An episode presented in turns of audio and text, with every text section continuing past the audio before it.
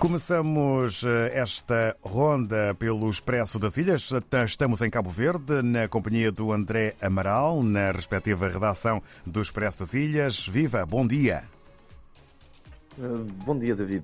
Então, esta semana, o Expresso das Ilhas faz a manchete com o apuramento, o inédito apuramento de Cabo Verde para o Campeonato do Mundo de Basquetebol.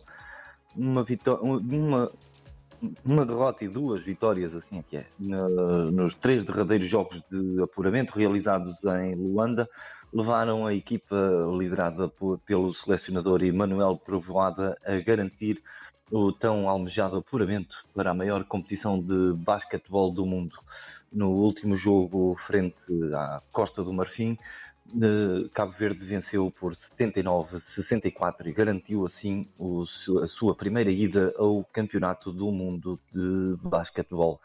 Também em destaque está a entrevista com Fátima Brito Monteiro, presidente do Instituto de Estudos da Macaronésia, investigadora, que diz que em Cabo Verde a governação é pobre porque não é enriquecida pelo conhecimento da sociedade civil. Noutros destaques abordamos os adolescentes e as redes sociais e os impactos que hum, as redes sociais têm a nível psicológico neste setor, neste grupo etário da sociedade cabo-verdiana. Falamos também sobre diplomacia e a chegada do novo embaixador de Portugal a Cabo Verde. Uh, entregou as cartas credenciais ontem em São Vicente, no Mindelo, ao Presidente da República e diz que quer uma melhor resposta dos serviços consulares aos pedidos de visto. Também ainda em destaque e a terminar, uh, falamos sobre ciência, tecnologia e inovação em África. Um fórum realizado no Níger chegou à conclusão que o continente africano tem ainda muito trabalho pela frente para colmatar as deficiências tecnológicas que se registram a nível, do, a nível continental. Uh, e são estes os títulos da edição desta semana do Expresso das Ilhas da Vida. Obrigado, André Amaral. Para todos, um abraço, boa jornada. Encontro marcado para a próxima semana. Até para a semana, David.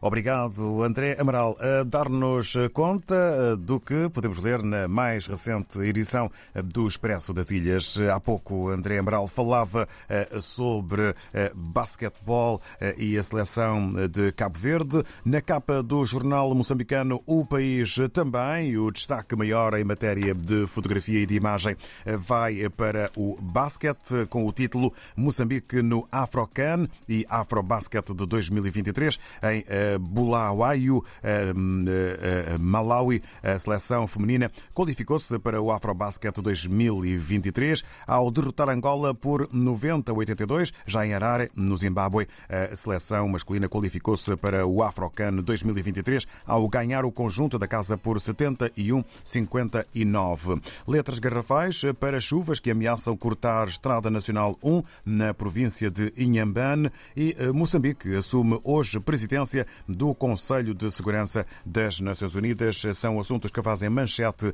na capa do jornal O País. No que toca a Moçambique, temos agora eh, a edição eh, de Angola eh, para o jornal O País, com falta maior para Isalgina Gamboa, presidente do Tribunal de Contas e filho constituídos arguídos por corrupção. Este é o tema e o título com maior dimensão na capa do jornal angolano angolano eh, o país. Catamarãs rendem mais de 90 milhões de kwanzas em cinco meses e sobre o dia eh, que hoje marca Angola e também a Hora dos Ouvintes, eh, o título Embaraços no Sistema de Justiça, força adiamento da abertura do ano judicial. No que toca agora à Guiné-Bissau, o Democrata apresenta um título com maior dimensão. Fidelis Forbes afirma afirma que não existe nenhum instrumento jurídico que o impede de estar à frente da UDIB. No eh, Brasil, eh, hoje em foco está o jornal Estadão.